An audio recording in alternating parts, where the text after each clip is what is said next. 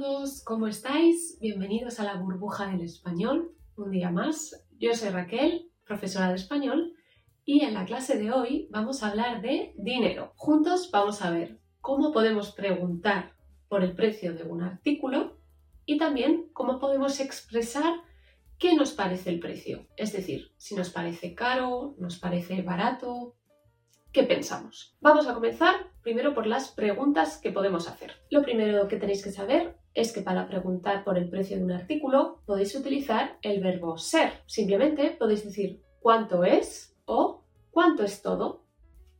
Por ejemplo, imaginad que estáis en el supermercado y que habéis acabado de comprar y os dirigís a la caja, que es el lugar donde está el dependiente para cobrar los artículos, y queréis saber el precio total de vuestra compra.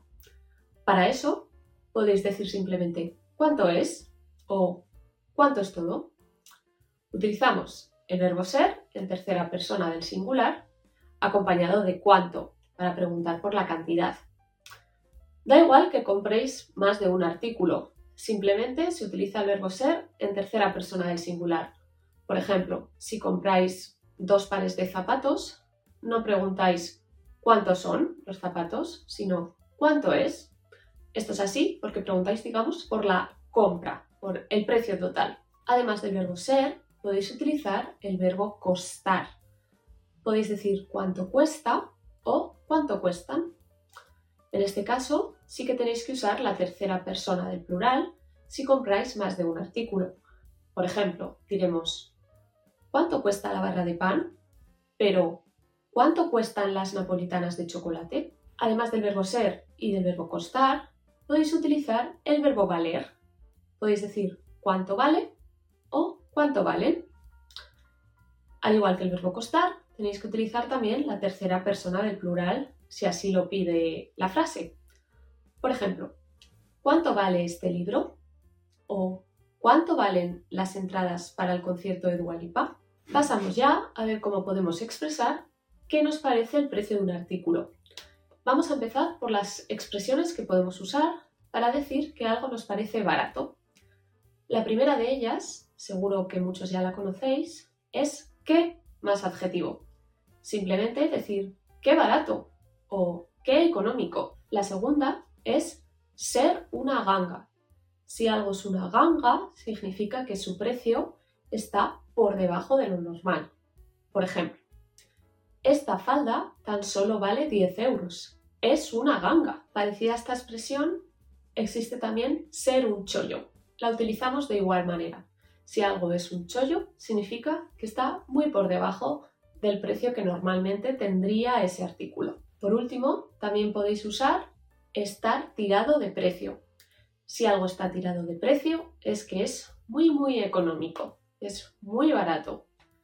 Por ejemplo, los ordenadores en esta tienda están tirados de precio. Si por el contrario queréis expresar que el artículo que habéis pagado os parece demasiado caro, podéis utilizar las siguientes fórmulas. La primera de ellas es costar un ojo de la cara.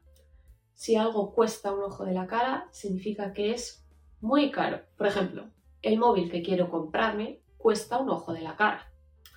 Además del ojo, podéis utilizar otros órganos del cuerpo. Por ejemplo, también se dice con el riñón. Si algo cuesta un riñón, es que cuesta mucho dinero. El riñón es ese órgano que tenemos aquí en la parte lumbar. Asimismo, también se dice con huevo. Si algo cuesta un huevo, que imagino que todo el mundo sabe, puede intuir que, a qué parte nos referimos, significa que cuesta muchísimo dinero. Por ejemplo, los anillos de esta tienda cuestan un riñón o los ordenadores de esta marca cuestan un huevo. Por otro lado, también podemos decir que algo cuesta una pasta. La pasta es una manera coloquial de referirnos al dinero. Si algo cuesta una pasta, significa que cuesta mucho dinero. Por ejemplo, la fruta en esta frutería cuesta una pasta. Asimismo, también podéis emplear dineral, costar un dineral.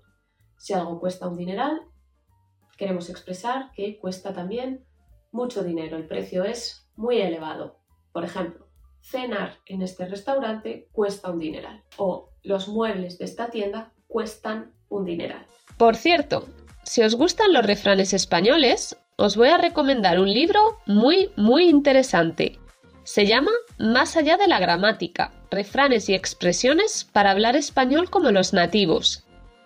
Este libro recoge los refranes y expresiones más utilizados por los hispanohablantes y acompaña las definiciones con diálogos que reproducen escenas de la vida cotidiana.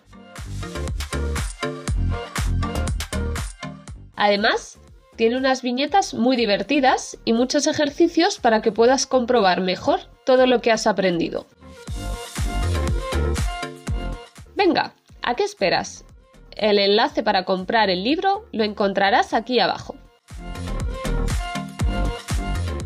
Pasamos ya al verbo sablear. En español usamos el verbo sablear para expresar que alguien nos ha quitado mucho dinero por un artículo que en realidad nosotros hemos pagado voluntariamente, pero el precio nos ha parecido excesivo. Este verbo lo utilizamos después de haber comprado el artículo. Que alguien nos haya sableado es como decir que alguien nos ha dado un golpe con un sable. El sable es un arma parecida a la espada, pero con forma curva. También podemos decir que nos han dado un sablazo. Eh, nos han dado un golpe con un sable. Por ejemplo, me han sableado en la peluquería. He pagado 100 euros por teñirme el pelo. O acabo de pagar 250 euros por esta cámara de fotos. Menudo sablazo. También podéis usar el verbo clavar. Si alguien os ha clavado X cantidad de dinero, significa que habéis pagado mucho dinero por un artículo, os han pedido mucho dinero. También se puede decir dar una clavada. Por ejemplo, me han clavado 200 euros por arreglar la caldera.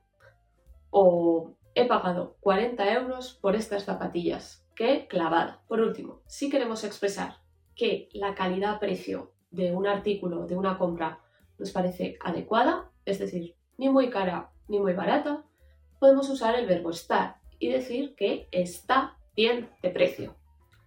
Por ejemplo, las entradas del partido de fútbol del domingo están muy bien de precio. También se usa el verbo salir. Si algo sale muy bien de precio, significa que tiene un precio bueno, un precio adecuado.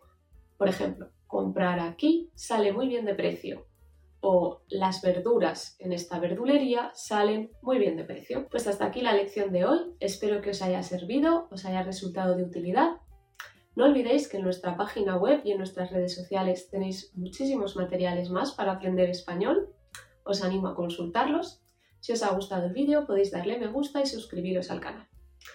Por mi parte esto es todo. Nos vemos en el próximo vídeo.